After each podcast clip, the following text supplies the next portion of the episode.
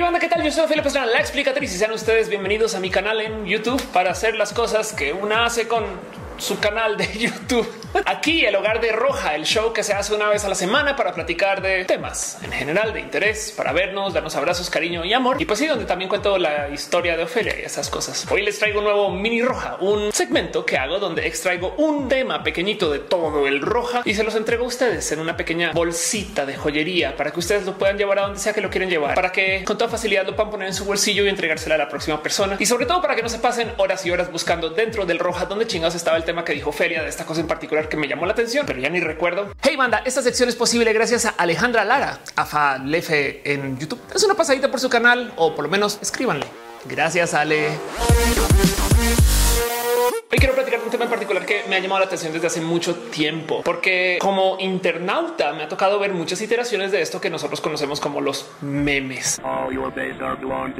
Y es que hablar de memes en particular es de por sí también un meme. Entonces sobra decir que uno está muy acostumbrada que cuando nos dicen que vamos a analizar la cultura popular y cuando vamos a platicar acerca del desarrollo de la sociedad, pues lo primero lo que piensa cada cual es que evidentemente se trata acerca de lo que está en los libros y la labor de la comunicación hablada y estas cosas y los memes en particular nos pasan por encima como esta cosa tonta o banal o simple que realmente no ha de ser de gran significado. Ahora el tema es que han existido memes desde hace mucho, mucho, mucho tiempo. Literal, yo recuerdo de ver videos de memes desde antes de la existencia de YouTube. Y además la otra cosa a tomar en consideración acá es que por más que consideremos que los memes sean globales, de todos modos hay que dejar en claro que esto es parte de nuestra experiencia del uso del Internet, experiencia compartida, pero que de todos modos sigue siendo una experiencia casi que minoritaria del uso del cómo nos hablamos como seres humanos. Punto. No hasta hace muy poquito, de hecho, era realmente minoritaria. La mayoría de la población mundial no navegaba y ahorita todavía quedan miles de millones de personas que no usan el Internet. Y cuando digo no usan es que no están conectadas. O sea, consideren que hay más de 3 mil millones de personas que no usan el Internet, que no ven YouTube, que no saben lo que es Wikipedia, 3 mil y tantas millones. O sea, un chingo de gente que no usa el Internet. No obstante, de todos modos, es un fenómeno que yo considero muy interesante de observar porque trae cosas muy nuevas al cómo nos comunicamos que la neta antes pues, simplemente no veíamos con otros medios de comunicación. Bien la tecnología sirve para hacer cosas que ya hacíamos, solamente que de modos más rápidos. En este caso en particular hay una bonita propuesta atada con los memes porque habla acerca de cómo hablamos. En caso que no lo supieran o que no tuvieran padres hipisosos 60 setenteros, hay un intento de generar un lenguaje global de la humanidad que se llama el esperanto. Y si bien hay varias personas que han intentado aprenderlo a cabalidad o que por lo menos intentan aprenderlo desde la básica para tener una lengua franca, o sea, un modo estandarizado para comunicarnos, la verdad es que el esfuerzo del esperanto como lenguaje en sí no es exactamente exitoso. De hecho, por fines imperialistas es bastante más común hablar inglés como segunda lengua. No obstante, todos modos hay algo muy bonito que observar con todo este fenómeno y es que ahí donde lo ven los memes son un modo de comunicación global. Que Ofelia, pues obvio no hay memes diferentes según el país y obviamente los memes tú le escribes y pues tienen lenguajes diferentes. Sí, pero quiero que examinemos a los memes como desde la meta información de lo que es un meme. Dejemos de lado las imágenes ridículas que conocemos representan a los memes y sentémonos dos segundos a considerar el qué es realmente lo que hace un meme. La primera pregunta es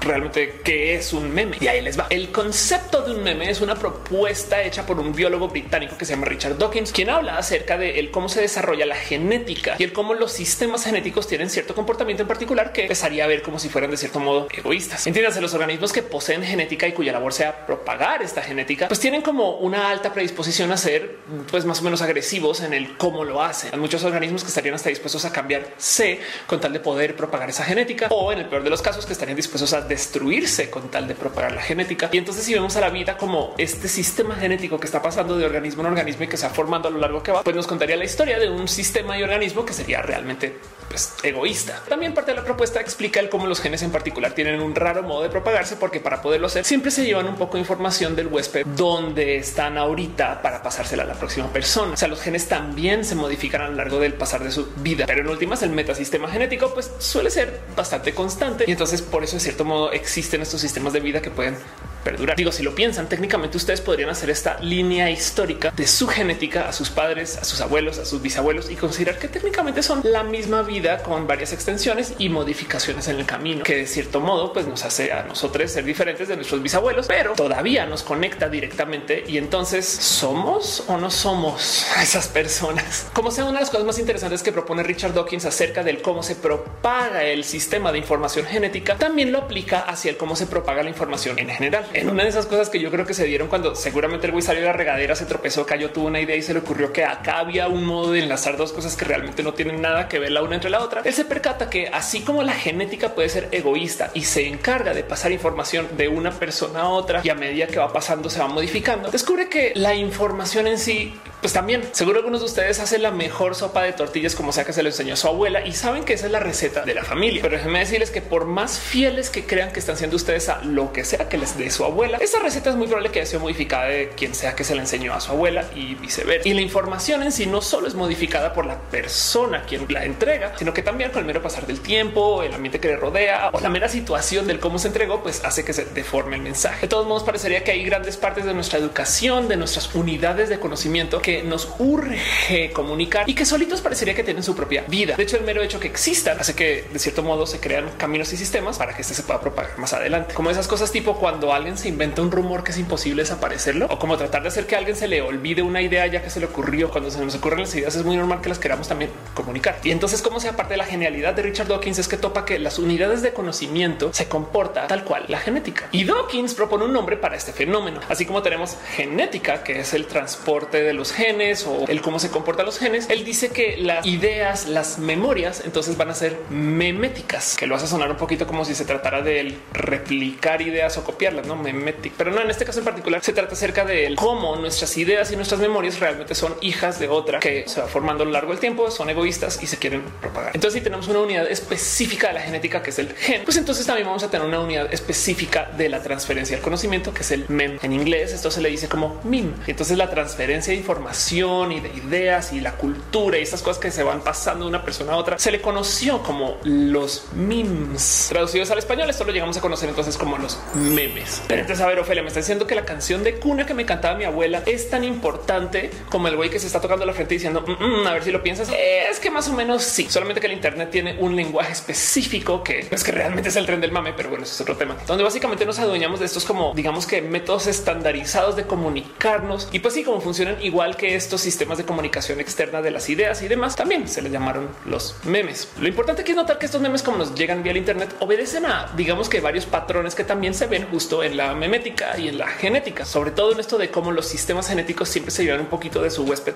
consigo cuando van a la próxima persona. Pues lo mismo con los memes. Si lo piensan, los memes en sí no son lo que se está diciendo. De hecho, si ustedes envían un meme fuera de contexto, ni hace sentido. Imagínense el personaje de piénsalo dos veces diciendo algo como uy, cómo me duele la cabeza. Pues no nos hace tanto sentido. Es como ese horrible momento que de repente nos llega un mensaje por WhatsApp de una tía que no entendió algún meme en particular y piensa que es en serio. Así los memes, de hecho, son modos de transporte de ideas que tienen un sistema estandarizado básico y estructural que conlleva una parte de la idea, pero el mensaje todavía falta. Hay un episodio espectacular de Star Trek que investiga el cómo funcionan los sistemas de lenguaje y el cómo aprendemos a hablar, donde se agarran de esta noción del cómo para aprender a hablar tienes que tener contexto de lo que está sucediendo o si no las palabras no van a hacer mucho sentido. Entiéndase, hay muchas cosas de nuestro aprendizaje que se tiene que hacer haciendo, pero si no lo sabes hacer, entonces cómo lo vas a hacer. Quizás un buen ejemplo sería el cómo mucha gente aprende a jugar póker, que por más que yo les explique a ustedes las reglas del póker, hasta que no agarran las cartas y están sentados ahí viendo a sus compañeros y aprendiendo cómo lidiar con todas, pues realmente no van a aprender. Lo mismo con el lenguaje, solamente aprender las palabras y las reglas que hay detrás de ellas realmente no nos dan esta capacidad del cómo conectarnos con los demás, porque todavía necesitamos un poco de contexto y los memes en particular, como cada cual es un gran chiste compartido, sea porque alguien vivió la escena o la reconoce o porque es una referencia a algo que sabemos que existe, ya nos da ese contexto y lo demás es añadir nuestro mensaje. De hecho, justo por eso la cultura del meme implica que tú lo debes de modificar o que debes de encontrar tu propia versión. Los mejores memes en el Internet por lo general suelen ser memes que traen chistes inconclusos que se prestan para que cada cual haga su propia propuesta de cómo debería de ser alguna situación en particular. Tipo si Harry Potter fuera mexicano, pues entonces hay 16 mil millones de respuestas a eso y cada quien va a dar una respuesta diferente comunicando lo que sea que quiere comunicar desde su punto de vista, pero manteniéndose dentro del marco operativo de lo que es el mundo de Harry Potter. Eso también de paso es el cómo funcionan una cantidad ridícula de otros medios, porque realmente cuando tú vas a ver una película no necesariamente estás observando lo que sucede literalmente dentro de la película, sino que observas también lo que sucede como en la meta película, que está sucediendo alrededor de mi vida, que está sucediendo alrededor de la situación del director, quien contó la historia o por qué está pasando esto y entonces cómo conecto yo con aquello. Aunque las películas duren dos horas, de todos modos necesitamos una cantidad ridícula películas, referencias para poder entender alguna cantidad de lo que se está comunicando en ellas en sí. Imagínense que ustedes llegan a conocer los primeros alienígenas por fuera del sistema solar y les presentan las tortugas ninja y ahora les tienen que explicar qué es una tortuga y qué es un ninja porque viven en cloacas y que es una cloaca. O sea, gran parte de la comunicación del cine, de la tele y básicamente todo esto que se está generando desde el audiovisual está en el contexto y es el por qué hay algunas personas que entienden diferentes ciertas piezas de producción o de creación. En los cómics es aún más entretenido de observar porque los cómics tienen un grande fenómenos que requieren de la imaginación o de la conexión social entre nosotros y la persona que hizo el cómic o lo que entendemos entre cada pieza. La acción se desarrolla no dentro de las viñetas en sí, sino lo que se dice es que la acción se está desarrollando en entre las viñetas, en la canaleta que hay entre el dibujo A y el dibujo B. Un fenómeno que se le conoce en el cine como el efecto Kuleshov. Si yo les muestro a ustedes tres escenas en consecuencia y no les digo qué es lo que está pasando, lo más probable es que llenemos el vacío de esas tres escenas con el contexto de lo que nosotros estamos pensando. Pero en el cine realmente, pues si quieren darse un buen trip por el cómo funciona la buena actuación, consideren nomás que cada escena de una conversación donde usted les muestra una persona en diagonal, o sea que están conversando dos personas frente a frente y entonces nos cambian esta escena de la una a la otra, se hace algo que se llama el crisscross, donde técnicamente graban una escena y luego graban la otra escena, pero no están realmente conversando cada quien. De hecho, si estuvieran hablando, cada quien verías la cámara del otro lado. Entonces graban primero las líneas de hablada y luego las líneas de respuesta y actúan como si estuviera todo sucediendo al tiempo. Pero nuestro cerebrito piensa que todo sucede al tiempo porque no tenemos más que hacer sino hilar lo que sucedió entre escena A y escena B. Si yo les muestro un coche que va andando rápido y luego les muestro un hospital, es muy probable que muchas personas piensen que hay una relación entre los dos, pero no tiene por qué existirla. De hecho, la relación no tiene ni por qué ser temporal ni por qué ser espacial si nos muestra un coche que va andando y luego el hospital, es posible que ese hospital esté en Alfa Centauri y nosotros estemos acá y no tengan nada que ver la una con la otra. Pero nuestro cerebro lo primero que va a pensar es, ah, claro, esta historia que ya sé que sucede o que puede suceder, pues a lo mejor eso es lo que nos están mostrando acá. Y hay directores que abusan de eso, que básicamente nos agarran, nos llevan por camino y de repente pum, tapetazo y nos muestran pum, una historia B, donde además de paso el motivo por el cual esto me intriga y me gozo mucho que suceda dentro de los cómics es porque además de que nos cuenten la historia, los cómics tienen este raro sentido de la comunicación donde nosotros nos identificamos con el dibujo en sí. Lo explica Scott McCloud en su libro Understanding Comics, donde él habla del cómo a medida que un dibujo es más definido, pues más lo vemos como un personaje y entonces tendrá su vida y nos relacionamos con ese personaje dentro de la otra edad. Pero mientras más básico o línea o abstracto o retirado sea ese personaje, entonces ahí más nos imaginamos que nosotros somos ese personaje del cual se está hablando. Ubican como XKCD y South Park, esos dibujos que desde la superficie se ven muy simplificados y que tendemos decir, ay, pues una bobada. Realmente son muy, muy, muy efectivos porque al no ser definidos, nuestro pensamiento base es insertarnos en el cómic y entonces de cierto modo vivirlo como si fuéramos los personajes que estamos ahí. Esto justo es lo que me parece bonito observar de los memes, porque el Internet en particular está trabajando varios sistemas de comunicación que se está formando literal por espuria, por la mera insistencia de nosotros de platicar por modos estandarizados y rápidos los foros y las redes sociales, que sea fácil de entender. De cierto modo nos obliga a simplificar el cómo nos comunicamos. Una de estas cosas que me gusta platicar con gente que relativamente nueva al Internet es decirles que en mi época los memes eran en blanco y negro. En ese entonces existían estos cómics que se llaman los Rage Comics, que básicamente son esta serie de rostros estandarizados que usamos para comunicar una historia o una situación o una conclusión de una historia o un significado en particular. Y si se dan cuenta, hay una cantidad ridícula de Rage Comics que cada cual tiene un significado específico y se usaban en diferentes situaciones para básicamente rematar un punto o para arrancar una historia. ¿Por qué no así de básicos? Era porque, bueno, a la par está este tema de que mientras más más fácil de leer o dibujar sea, pues entonces más nos proyectamos ahí. Pero también porque las limitantes del Internet en esa época no necesariamente eran de tamaño, sino eran de tiempo. Entonces las limitantes todavía existen. Uno de estos sitios que más ha ayudado a popularizar memes y la comunicación digital es 4chan. 4chan es un foro anónimo que de hecho es basado en un foro japonés que se llama Nichan, 2chan. Entonces al ser anónimo, pues básicamente se presta para que cualquier persona publique lo que le dé la gana. Imagínense eso, un Twitter sin login. Me explico donde cualquier persona puede llegar a tuitear lo que quiera. Una pequeña locura que medio ha funcionado. De hecho, el 4chan ha nacido una cantidad ridícula de ideas de cosas que hoy en día usamos o conocemos entre los lolcats y chocolate rain y una cantidad ridícula de memes famosos y conocidos que se dieron. Hay tanta gente publicando en 4chan que el mero tener presencia en algún foro es cosa de minutos. Si tú publicas algo en chinga va a llegar alguien más y va a publicar algo nuevo y en chinga alguien le va a escribir encima y siempre va a haber gente que va a estar escribiendo cosas y todo lo que tú pusiste pues ya va a quedar por abajo perdido en la página 800 mil millones.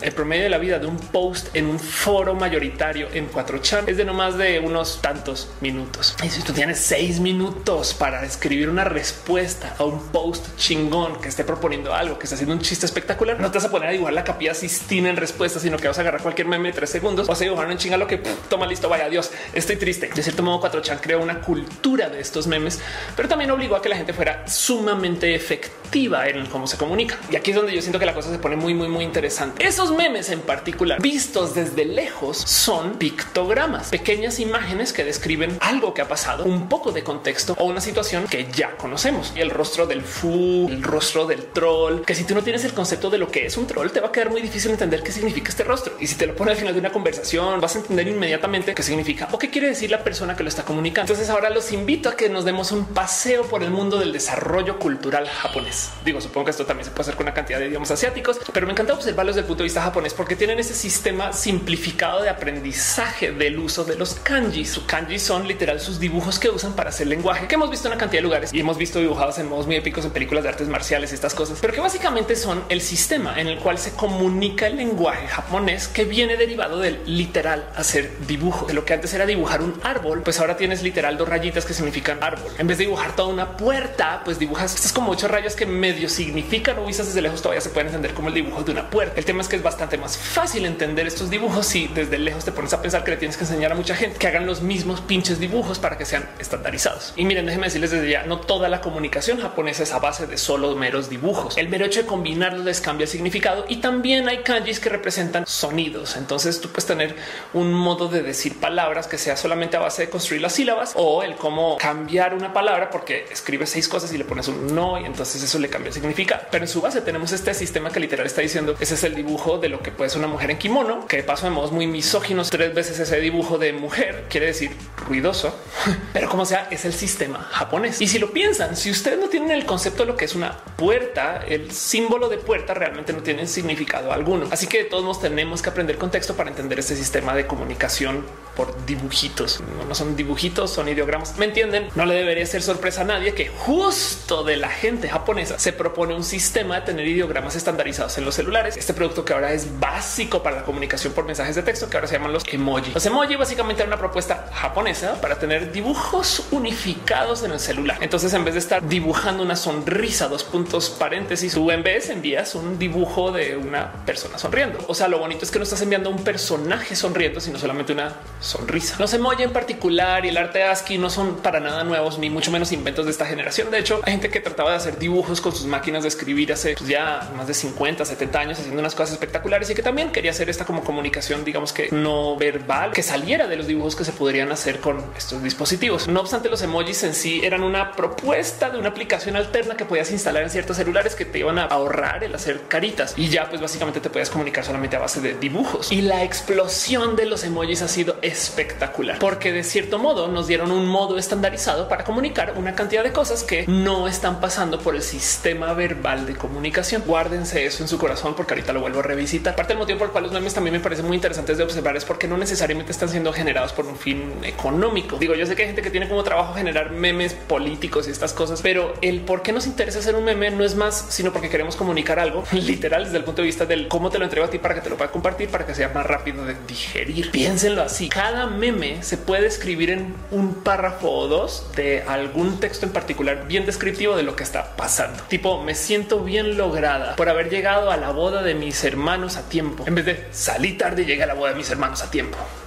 De paso, el niño que está haciendo así puñito en la playa realmente está comiendo arena y tiene arena en la mano. Ya se da a conocer por otra cosa. O sea, hay un gran componente de honestidad dentro de los memes. Me refiero no necesariamente al cómo los memes comunican cosas que son verdad. De hecho, son famosos por comunicar cosas que son chingo de mentiras. El meme en sí, la estructura del meme, siempre y cuando sea constante y sea acerca de este contexto general que la gente está compartiendo, pues en su mera constancia de comunicación hace del meme bien pues, noble, porque los memes, los emojis funcionan aquí y en África y en Inglaterra. Y de hecho podemos rastrear quién usa qué emojis en Australia y podemos seguirle el por qué se están comunicando con estas imágenes acá y los GIFs allá. Y de cierto modo hemos desarrollado un sistema estándar de comunicar muchas cosas que funcionan en muchos lugares y que no están pasando por el procesador de lenguaje del cerebro, porque muchas de las cosas que se comunican los memes son realmente experiencias compartidas. Digo, no obstante, el otro motivo por el cual me gustan los memes en particular es porque nos han obligado a consumir los medios con ojitos de producción Hay mucha gente que hoy día ve películas y durante toda la película se la pasa pensando en, ah, yo puedo extraer este trocito para contar un chiste o yo puedo sacar de acá un GIF para mandarle a mis amigas. Y entonces ahora como que nuestra relación con los medios que consumimos es como de ladrones de contexto compartido. Entonces sumando todo esto, hay una cosa muy bonita de los memes en sí y es que justo no solo son este gran sistema de comunicación estandarizado que se presta para que nosotros estemos dando ideas o que estemos comunicando cosas, digamos que pues desde puntos en común como humanidad, que eso es raro de ver si lo piensan, también sirven para que estemos pensando todo el día en cómo producir y cómo nos comunicamos de un modo u otro que antes hacíamos. De cierto modo, lo bonito de los memes es que dependen de esta como cultura del tú hiciste algo, ahora lo tengo yo, yo me lo dueño y ahora yo lo hice. Es como los genes. Y yo sé que hay mucha gente que salta con ese tema y me dice, oye, pero hay una cantidad de memes que yo no hago, yo solamente les estoy comunicando porque los encontré. Y es que el mero encontrarlos y comunicarlos ya es un acto de añadirle algo al meme, porque en el peor de los casos lo que estás diciendo es mira lo cool que soy, que yo encuentro estas cosas y tú no. Como que el Internet y las redes sociales en el Internet nos trajeron este mundo donde todos y todas vivimos en el yo, yo, yo, pero los memes en particular nos trajeron a un mundo donde yo edito, cambio y me quiero comunicar. Eso a todos modos, si bien es gran parte de la experiencia del ser un ser humano, ahora es algo que siento que se está haciendo una altísima velocidad y que además está trascendiendo una cantidad de barreras. Si bien puede que nos quede difícil el entender cómo sería algún meme en particular que dependa del lenguaje de otro país o del cómo se comunica la gente al otro lado del mundo, la verdad es que de todos modos puede que por el mero contexto del cómo se está comunicando entendamos un poco más de lo que se quiere decir. Volviendo al ejemplo de Star Trek, en un episodio en particular se encuentran con unos alienígenas humanoides que pueden comunicarse con palabras, palabras que se entienden, dicen cosas que el traductor universal de Star Trek puede entender y como que de cierto modo se prestaría para comunicar. Lo que dicen no hace para nada sentido, como si ustedes trataran de hacerle sentido a lo que grita una persona que tiene tu red o esta gente que no puede atar bien a veces palabras y entonces comienza a decir cosas como al azar y qué hablas. Me voy a adelantar y les voy a spoilerear un poquito del episodio, pero lo que acaba sucediendo es que su sistema de comunicación es por medio del uso de metáforas. Entonces ellos dependen del que tú sepas de un buen de historia base para poder entender qué es lo que quieren comunicar desde su metáfora. En vez de decirte tengo miedo, lo que dicen es como cuando Carlos llegó a la isla y resulta que en la historia de la creación de esa raza alienígena en particular, pues existe un incidente donde un Carlos llegó a esa isla y tenía mucho miedo. Entonces, cómo se comunican ellos es referencial. Si lo nosotros de cierto modo también nos comunicamos así, solamente que ya hemos condensado tanto nuestro lenguaje que literal tenemos palabras que se refieren a algo que ha sucedido antes, porque en últimas realmente existe por sí sola. Cuando yo me asomo a ver los memes en el Internet, yo topo con algo más o menos similar. Hay muchos memes que no entendería si los ves literal sobre la superficie. De nuevo, el mismo ejemplo. Yo creo que todos y todas tenemos este miembro de familia que realmente no entiende los memes porque nunca los ha visto y entonces pues los lee por lo que son. Y hay unos que realmente no se entienden si no tienes el contexto de cómo fue que se formó esa situación en particular. Gran parte de los memes son pictográficos. Si bien hay memes que son GIFs y animados a imágenes y fotos, son tan baratas para nuestra como retención cerebral que todavía las leemos como si fueran imágenes abstractas. Y entonces en muchos casos, igual que los cómics, nos proyectamos dentro del meme. Y por eso tanta gente comparte memes diciendo yo cuando llego a la escuela o yo cuando llego al trabajo, yo me siento como en el meme. Toda esta lectura pictográfica de memes tienen un sistema de procesamiento en el cerebro que no dispone del uso del lenguaje obligatoriamente. De hecho, hay un estudio muy bonito hecho por un Owen Churches, que es un neurocientífico que se asoma por el cómo la gente interpreta los emojis cuando se les presenta y literal topa que cuando leemos emojis los vemos como si fueran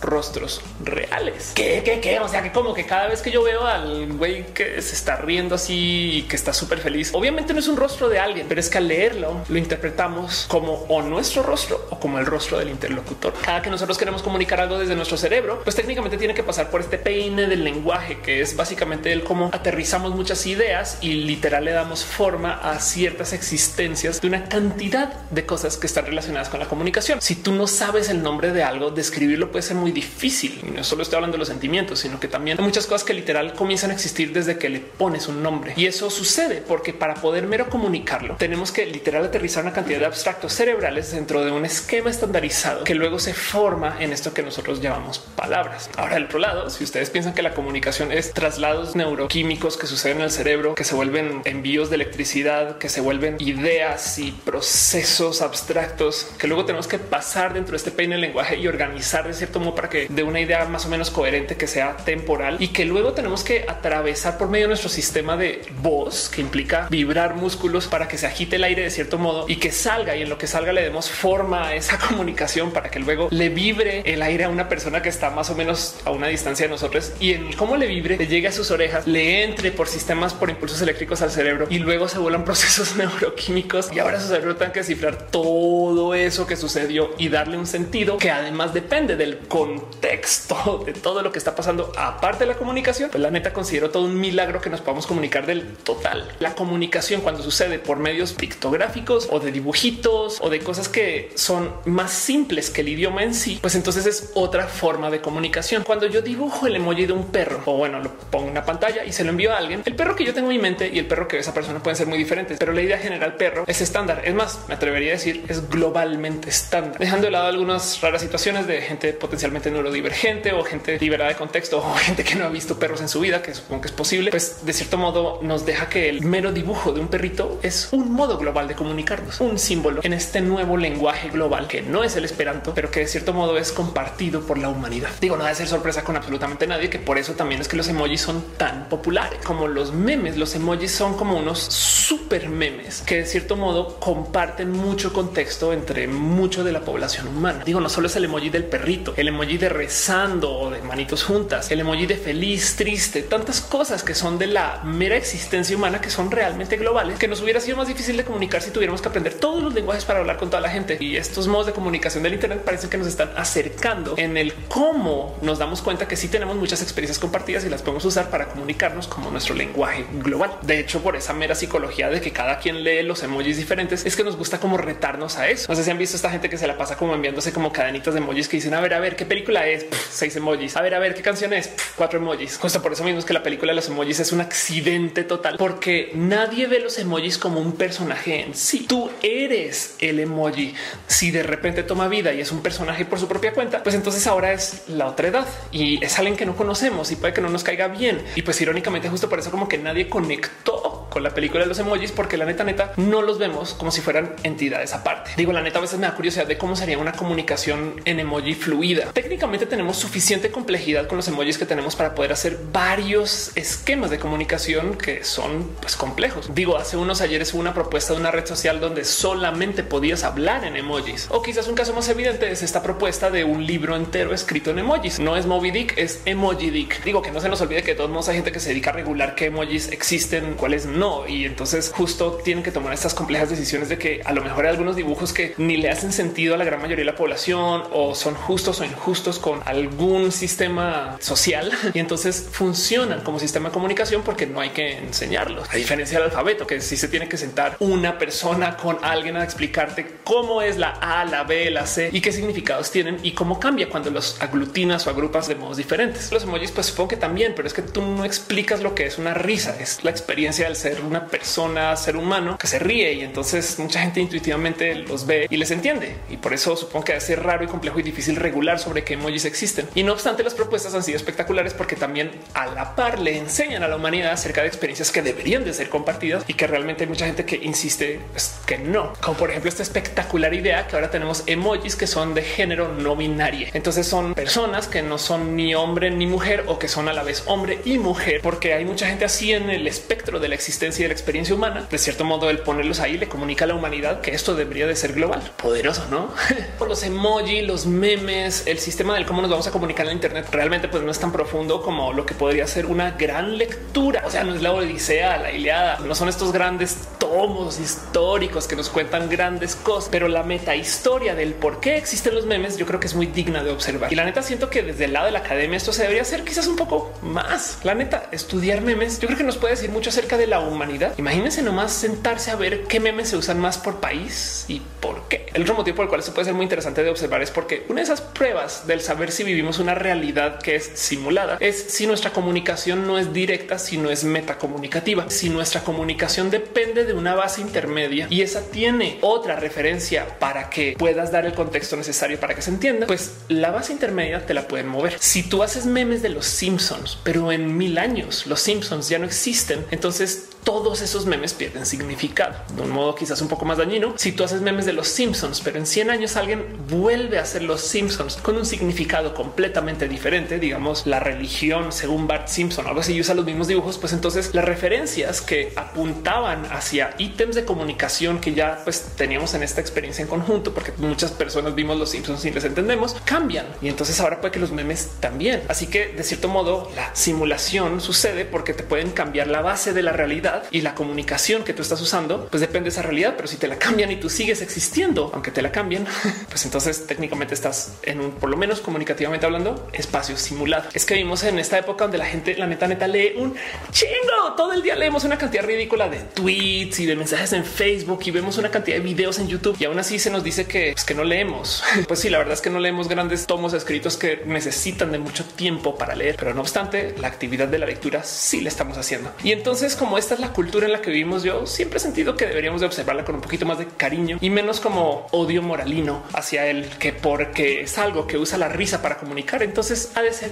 inferior. Quizás hay algo más que observar en el hecho de que los memes tanto tengan que ser humorísticos. A lo mejor también en muchos casos necesitan de la risa para que tú lo quieras compartir desde algo tuyo y eso puede ser como el gen, una herramienta más para que el meme sea egoísta. Pero bueno, eso no es un estudio que estoy haciendo en el momento, sino simplemente una observación desde aquí en mi sillón y el por qué se los quería compartir. Los memes, la neta, son cosas serias y yo creo que vale la pena que no sé, que nos empapemos más de ellos. Siento yo que son los inicios de la comunicación global. Antes de ir un pequeño corolario, me gustaría dejar en claro que aunque si bien los memes o el inglés o el esperanto o nuestra comunicación humorística que usamos en el Internet es más o menos estándar, sí tenemos un lenguaje global que muchos y muchas y muchas no vemos. Y esto es el bonito lenguaje de la comunicación digital. De cierto modo, cuando yo escribo algo en mi computadora, mi computadora se encarga de pasarlo de mi lenguaje al lenguaje binario digital. Luego se encarga de transferirlo por el Internet, que también usa un protocolo de comunicación estándar, se llama el TCP/IP. Y cuando llega la otra persona, si esa persona está en China o en Alemania, su computadora se encarga de tomarlo digital y presentárselo. Y de hecho es capaz de devolvérselo en su idioma y puede de cierto modo hasta deformar mi mensaje con tal de que le haga sentido a quien le llega. No quisiera dejar eso también en el olvido, considerar que la mera comunicación del Internet ya es un estándar global de la comunicación humana, solamente que en este caso en particular nuestros traductores son las computadoras. Y el otro lado, dejar nomás la duda si es que no es más bien que las computadoras tienen un estándar de comunicación global, hablan con nosotras y nosotros y lo comparten con la humanidad o algo así. Pero bueno, ese es tema para otro roja y por consecuencia otro mini roja. ¿Qué opinan ustedes de los memes en particular? ¿Tienen un meme favorito? ¿Recuerdan el primer meme que vieron o, o les ha tocado ver a alguien nuevo o nueva al mundo del Internet enfrentar a los memes o a los emoji? Déjenme aquí abajo en los comentarios lo que piensan, cómo se sientan con este tema o no sé, cualquier cosa relacionada con el tema de los memes o de Ofelia o de mini roja. Les quiero mucho. Y pues sí que no se les olvide que este video fue editado por Alejandra Lara. Chequen en redes sociales, vayan a su canal de YouTube. Hace cosas muy bonitas. Gracias, Ale.